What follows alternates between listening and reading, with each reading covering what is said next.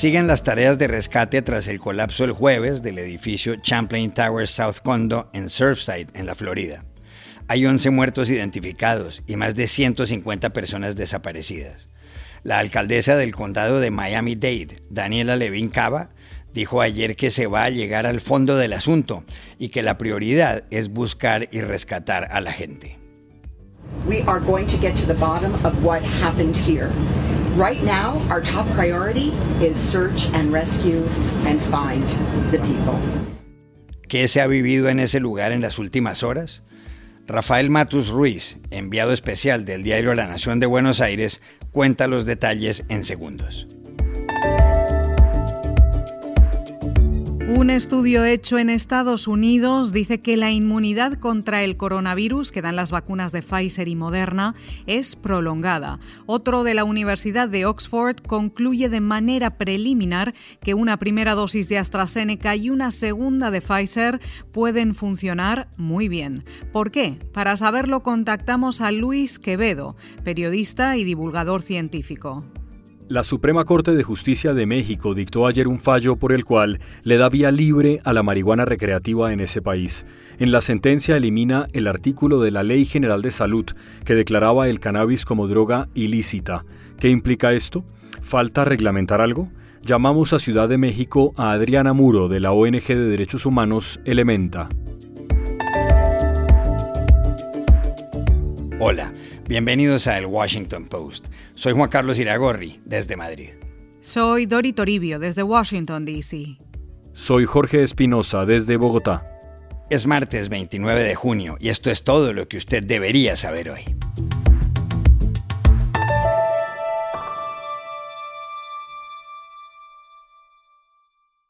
En Surfside, en la Florida. Al momento de grabar este podcast se habían identificado 11 víctimas mortales en el desplome del edificio de 12 plantas el jueves en la madrugada. Y según la alcaldesa del condado de Miami-Dade, Daniela Levin Cava, había 151 desaparecidos. Además de la ayuda federal ofrecida desde la Casa Blanca por el presidente Joe Biden a las autoridades estatales, equipos especializados del exterior apoyaban la remoción cuidadosa de los escombros para tratar de encontrar a alguien con vida.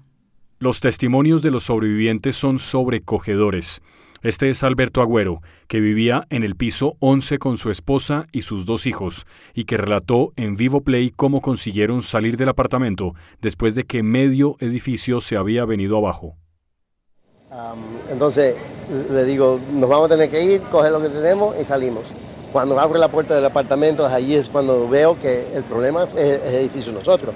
Miro a la izquierda y el apartamento de la izquierda está cortado a la mitad los elevadores que están directamente enfrente de nosotros ya no existen, son dos huecos nada más. Y entonces hay que correr a, las escaleras. Cuando llegamos a la escalera y abro la puerta, entonces veo que falta la pared de la escalera.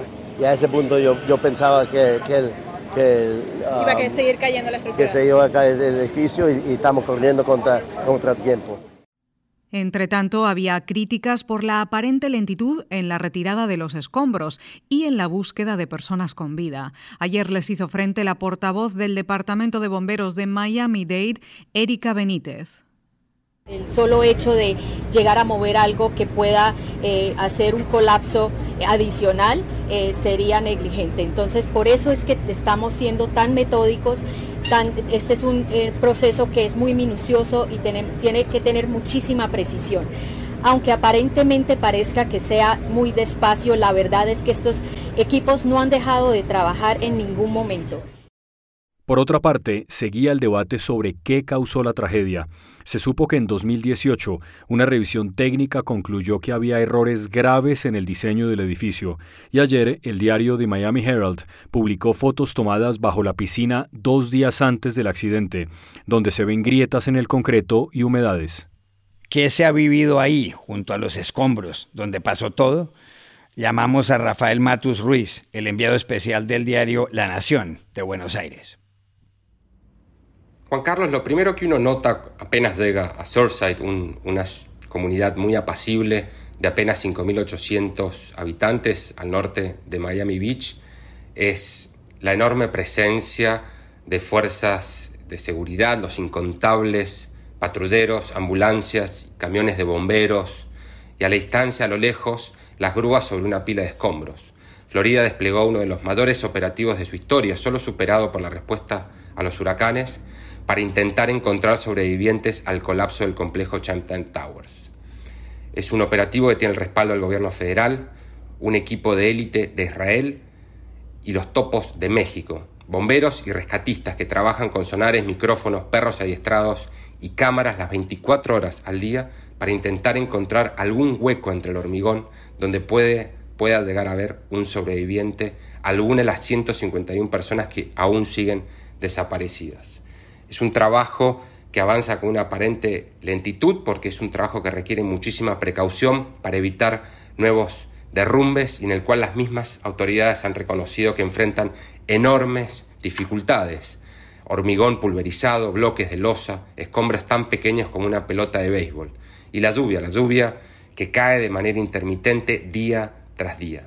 El fin de semana debieron contener un incendio, el ambiente olía a quemado, un ambiente muy muy hostil en el cual los vecinos denotan muchísimo miedo, porque se preguntan ¿no? si esto sucedió en el edificio Champlain Towers, puede llegar a suceder en otro edificio. Es una pregunta que las autoridades han prometido responder con una investigación a fondo, pero primero quieren terminar con la angustia de las familias, la desesperación, la frustración de las familias que esperan novedades sobre sus seres queridos, 151 personas desaparecidos, encerradas en los escombros de ese edificio sobre las playas de Miami.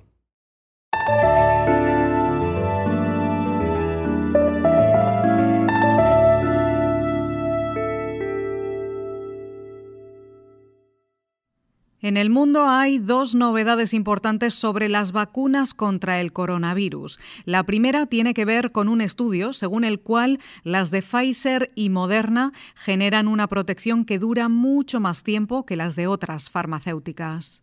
Las de Pfizer y Moderna se basan en el llamado ARN mensajero, es decir, en el ácido ribonucleico mensajero. Logran que las células produzcan una proteína que pone en marcha una reacción de carácter inmunitario contra el virus. Las otras vacunas, las tradicionales, consisten en que a una persona se le inyecta en el organismo el germen de un virus que no está activo o que está muy débil. De esa forma el cuerpo se defiende de una determinada infección. El estudio sobre las vacunas de Pfizer y Moderna fue publicado en la revista especializada Nature y elaborado por la Washington University en San Luis, en el estado de Missouri, en Estados Unidos. En él participaron 41 personas. La otra novedad con respecto a las vacunas se refiere a otro estudio divulgado ayer, cuya conclusión es que recibir la segunda dosis de una vacuna distinta a la de la primera permite más inmunidad frente al coronavirus. El estudio, que es preliminar, fue realizado por la Universidad de Oxford y en él tomaron parte 830 personas. La investigación dejó claro que la mejor combinación sería una primera dosis de la vacuna de AstraZeneca y una segunda de la de Pfizer. Señala que dos dosis de Pfizer producen 10 veces más anticuerpos que dos de AstraZeneca y que la primera dosis de Pfizer y la segunda de AstraZeneca generan cinco veces más defensas que dos de AstraZeneca. Pero lo llamativo de este estudio, llamado COM-COF, reside en que los vacunados con una primera dosis de AstraZeneca y con la segunda de Pfizer tienen una inmunidad igual a la de aquellos que recibieron las dos dosis de Pfizer. ¿Cómo entender este estudio de la Universidad de Oxford? Se lo preguntamos ayer en Madrid a Luis Quevedo, periodista y divulgador científico. Pues se trata de los esperadísimos resultados del estudio Comcov. Lleva muchos meses cocinándose, está exquisitamente diseñado, pero no tiene suficientes participantes como para animarnos a cambiar las normas que ya teníamos. Es decir, esto no son 40.000 participantes como cuando se aprobaron las vacunas de un lado de AstraZeneca, de otro de Pfizer BioNTech, con lo cual lo que dicen los científicos es que si nos vemos forzados a mezclar, oye, eh, podemos hacerlo con confianza, pero en ningún caso cambiemos. Es decir, quien ha recibido primera de Pfizer debe seguir con Pfizer y quien ha recibido primera de AstraZeneca debiera seguir con AstraZeneca. ¿Qué puede estar detrás de estos resultados que sorprenden, verdad? Entre, eh, sobre todo, primera de Astra, segunda de Pfizer. Pues fíjate, hay dos cosas al menos. La primera tiene que ver con el vehículo. El vector, se llama en vacunas, eh, que entrega el, material genético que va a estimular nuestro sistema inmunitario. En el caso de Pfizer eh, es una, una eh, pequeña bolita de, de, grasa, de lípidos, que dentro lleva el RNA y nada más. Pero en el caso de AstraZeneca se trata de un virus de resfriado de chimpancé. A nosotros no nos hace nada, pero sí que estimula nuestro sistema inmunitario. Por eso se sospechaba desde el principio que la primera inyección puede ser muy efectiva, pero para la segunda es muy probable que nuestro propio sistema inmunitario haya montado defensas contra la propia vacuna, de manera que el segundo pinchazo sea algo menos efectivo. Por eso, si combinamos una primera de Astra con una segunda de Pfizer, eh, parece que esto se subsana. Es importante recordar por eso que dentro de este mismo estudio, dos de Pfizer daban mejor resultado que esa combinación. Y vamos al segundo tema.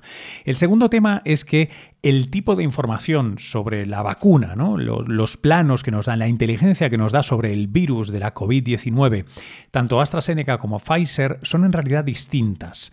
Em, sin entrar en muchos detalles, el tipo de forma que tiene la proteína Spike en la vacuna de AstraZeneca o en la vacuna de Pfizer son dos eh, modalidades, dos articulaciones, dos conformaciones distintas. Y desde el principio también se especuló que era mucho más óptima la que habían hecho eh, los laboratorios de BioNTech junto a Pfizer y no la de AstraZeneca. Entonces todo parece apuntar a que si eh, subsanamos esa falla, ¿no? ese fallo del vector, es decir, nuestra nuestro sistema inmunitario no genera defensas contra Pfizer porque no la ha recibido. Recibió primero eh, AstraZeneca. Eh, segundo, si además combinamos esas proteínas, ¿no? Damos una información con AstraZeneca y otra información distinta con Pfizer, es normal que el resultado final sea mejor. Pero, y reitero, Dicen los científicos que debemos seguir con las pautas tal cual las teníamos y solo si nos vemos forzados estaría bien cambiar a primera Astra, segunda Pfizer. Seguramente con las semanas este estudio proseguirá y a finales de año debería darnos información como para decidir si finalmente es mejor directamente combinar las vacunas.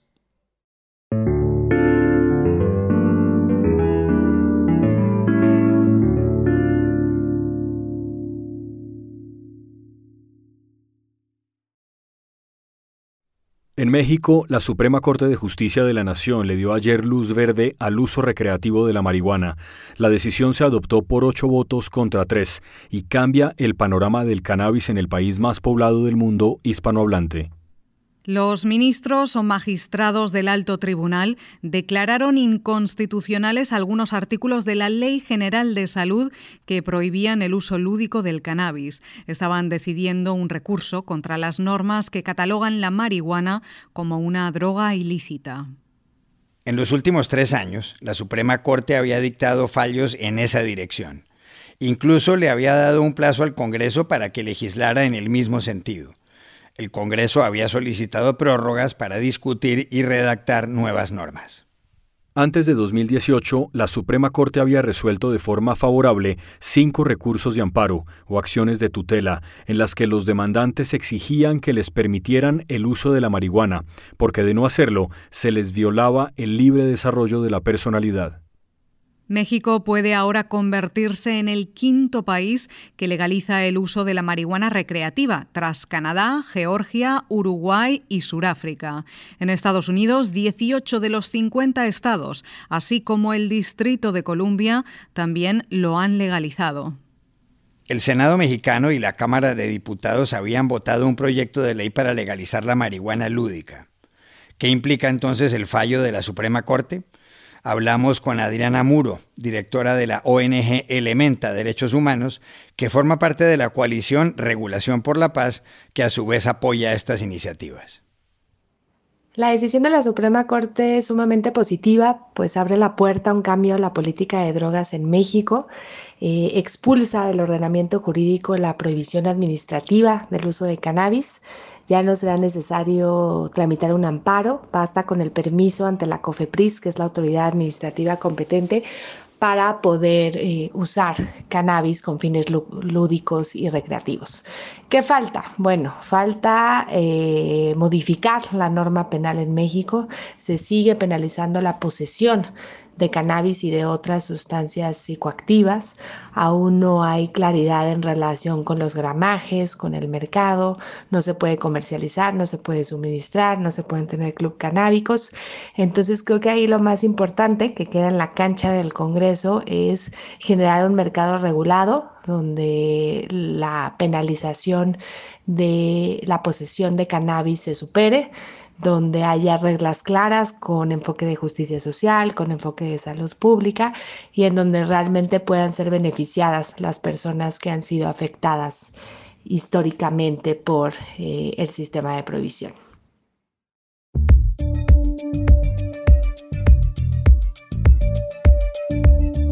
Y estas son otras cosas que usted también debería saber hoy.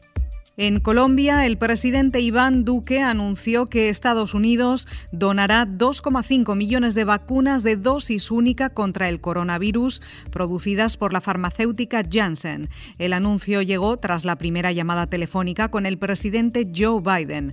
En ella, Biden respaldó a Duque tras el ataque a tiros al helicóptero en el que volaba el fin de semana y le reiteró la alianza entre los dos países. También dejó claro su apoyo a las pacíficas y dijo que la respuesta de la fuerza pública debe someterse a un serio sistema de rendición de cuentas. En el oeste de Canadá se han registrado en los últimos días las temperaturas más altas de su historia. Los termómetros marcaron ayer más de 47 grados Celsius en la Columbia Británica. Las temperaturas también se dispararon en Oregon, en la costa noroeste de Estados Unidos, 46 grados centígrados. La situación ha provocado un aumento de las emergencias médicas, problemas con el suministro eléctrico y el cierre de escuelas y clínicas de vacunación. Los pronósticos apuntan a varios días más de calor. Y aquí termina el episodio de hoy de El Washington Post, El Guapo. En la producción estuvo Cecilia Favela. Por favor, cuídense mucho.